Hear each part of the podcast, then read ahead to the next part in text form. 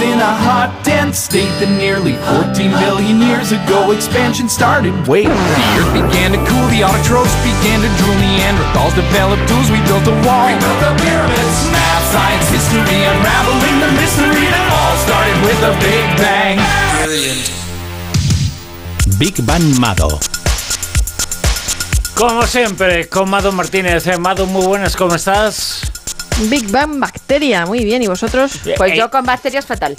Eh, eh, bueno, eh, ya estoy pensando mil cosas en mil rimas, pero es que la verdad es que el mundo de las bacterias, las bacterias en el vientre, en el estómago, lo que se llama la microbiota, eh, manda más y es más importante de lo que creíamos. eh. Nos sirve para mucho más que para ir al baño, ¿eh? Bastante más, porque somos mitad bacteria, mitad humano. Y cada vez que te sientas solo, Estamos alegres eh, de eso, ¿eh? Cada vez que te sientes solo, piensa que eres eh, tú y una bacteria, o mil bacterias, Eh, o millones de bacterias. Viviendo contigo, virus, hongo, protozoos ahí, todos en razonable armonía en el ombligo, la piel, la vagina, la boca, el intestino, sobre todo el intestino. Y cuando creas que no le importas a nadie, recuerda que hay miles de leucocitos en tu cuerpo que darían la vida por ti, literalmente. O sea que- Bueno, que la están que no dando. estás solo. Que la están dando que la y que te dando. la están dando también, ¿eh? Pero hay que tener Eh, un equilibrio interno, ¿eh? Que si no la cosa se complica. La cosa se complica. Bueno, decía García Márquez que tal vez solo eres una persona para el mundo, pero para alguna persona tú eres el mundo y seguro que para esos millones de bacterias que viven dentro de nosotros, eso aplica a rajatabla porque literalmente somos su ecosistema. Ellos viven dentro de nosotros, son- somos el mundo en el que viven. Y además te hacen más inteligente. Cuando nos referimos a la microbiota, ¿a qué nos referimos y dónde se encuentra?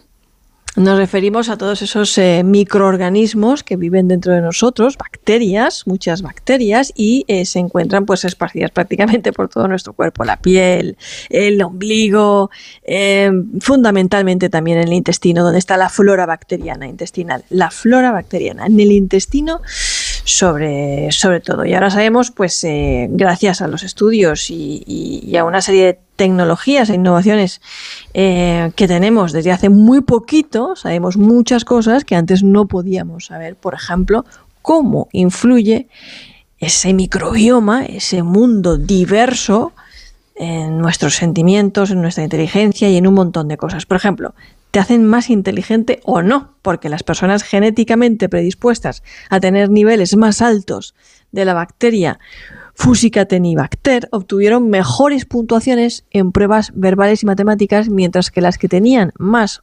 Oxalobacter obtuvieron puntuaciones más bajas. Anda.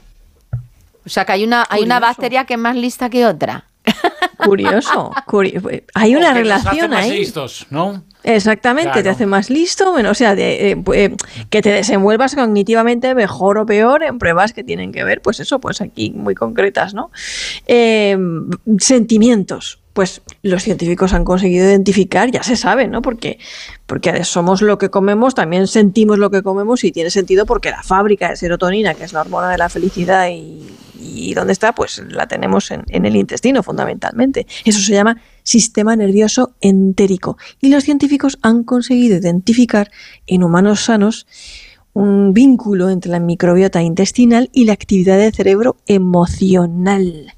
Y esto es importante porque además hay estudios nuevos que han salido recientemente, porque había otros, pero no con muestras tan grandes, que han estudiado microbiota fecal de 5.000 personas que han constatado una relación entre la diversidad y la composición de la microbiota en los sistemas depresivos. 5.000 caquitas de 5.000 humanos es una muestra bastante amplia, consistente y maloliente, pero nos ha permitido identificar hasta 13 grupos microbianos distintos asociados a los síntomas depresivos. ¿Y hay alguna forma de intentar ajustar eh, esa microbiota para que, pues eso, ese sentimiento, ese ánimo se, se quede mejor, que la gente pues no, no tenga es- esas sensaciones?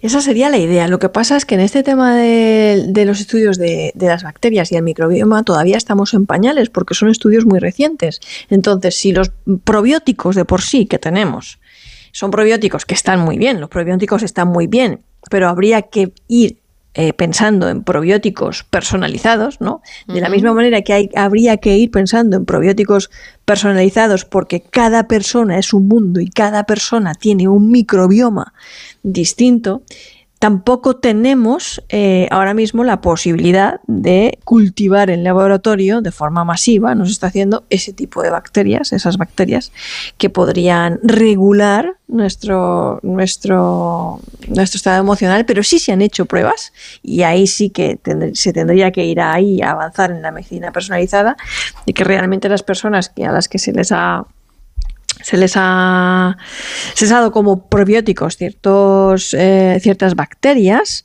eh, han tenido cambios en su estado emocional o han mejorado en el tema de la, de la depresión. Que, que, las bacterias es una cosa eh, que se ha comprobado que influyen hasta en las ganas de hacer deporte, es decir, hasta en la motivación.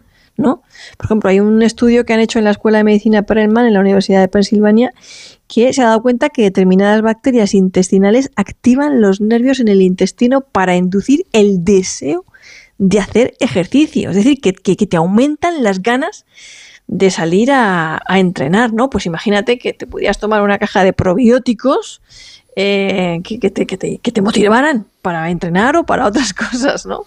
Es increíble, increíble. Desde luego que es una revolución, una auténtica revolución. Ahora mismo y no desde hace tanto tiempo, pero se puede acudir a la farmacia, se puede acudir al herbolario, se puede pedir en algún sitio que te den probióticos de tal estilo porque el médico te ha recomendado eso porque genera una serie de beneficios y como dices tú, despierta un deseo, despierta una necesidad, es una forma de regular lo que quizá el desequilibrio ha provocado en la macrobiota, ha provocado que se produzca algún tipo de mal o algún tipo de enfermedad o falta de deseo para hacer alguna cosa.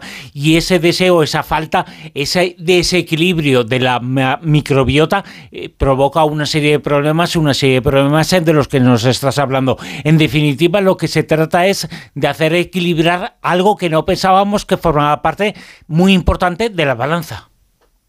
Pues es que yo creo que has dicho una palabra clave, Bruno, desequilibrio, disbiosis, como lo llaman los, los científicos. Es decir, cuando se producen estas alteraciones, por ejemplo, en el estado de ánimo, hablábamos de la depresión, eh, cuando hay una alteración, una disbiosis en, en, en el microbioma, en la microbiota. ¿Cuándo se produce una alteración y de qué tipo? Pues numérica, es decir, en el número, y en relación a la diversidad. Eh, realmente eh, tenemos estudios en los que incluso se sabe que cuanto más diversa es la microbiota, mejor sistema inmune eh, tiene también la, persona. ¿Y cómo se altera el microbioma? Pues fundamentalmente por dos motivos. Uno, por lo que comemos, ¿vale?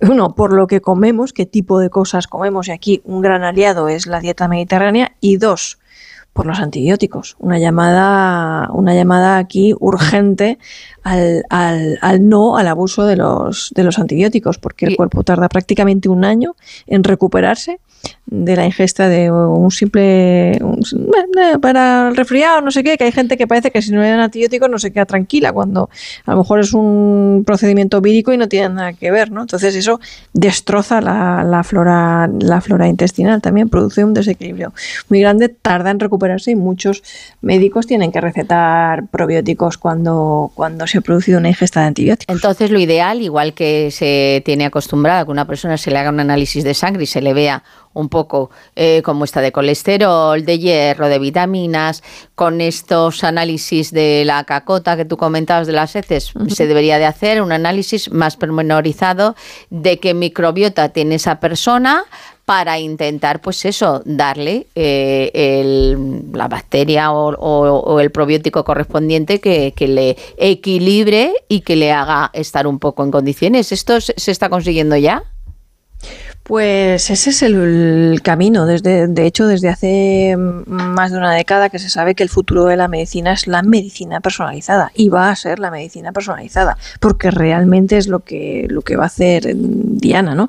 Eh, yo me acuerdo en una ocasión, eh, yo tenía unos problemas crónicos en la garganta porque pues pasa que pues a base de antibióticos, de no sé qué, de no sé cuántos, llega un momento en el que los microorganismos se vuelven resistentes y ya no les hace nada nada y se acostumbran a vivir ahí, tienes faringitis crónica o, lo que sea, y eh, lo que hicieron fue tomarme una muestra de mi de me hicieron un exudado en la garganta me hicieron me, tomaron una muestra vieron qué tipo de, de, bacterias había ahí se habían acostumbrado a, a vivir en, en las paredes de mi garganta y lo que hicieron fue cultivarlas en laboratorio a mansalva en Madrid. Eh, y mm, hacerme unos sprays con esas mismas bacterias, pero sin escudos y desprotegidas, ¿no? Y lo que yo tenía que hacer era eh, ponerme todas las mañanas ese spray durante tres meses para que mi cuerpo aprendiera otra vez a, a aprender que eso era a luchar contra ellas, ¿no? O sea, que tenías, Entonces- tenías ocupas en tu garganta. Sí, tenía ocupas, sí, tenía, tenía faringitis crónica, dolor crónico de, de garganta. Y eso ya es medicina personalizada, ¿ves? Eso es medicina personalizada. Entonces yo creo que con el tiempo, cada vez más, eh, con todo además que se está sabiendo ahora del microbioma, irá cada vez a mayores. Increíble y diverso universo de microorganismos que habitan nuestro interior, que yo creo que es el reflejo de nuestra conexión profunda con la vida. Que en definitiva es algo así como nuestro segundo cerebro y en algunas ocasiones casi casi el primero. La macrobiota y la importancia de tenerla equilibrada. Ese ha sido el tema, uno de los temas que hemos tratado esta noche en Big Bang Mado con Mado Martínez. Gracias. Hasta Un mañana. abrazo bacteriano.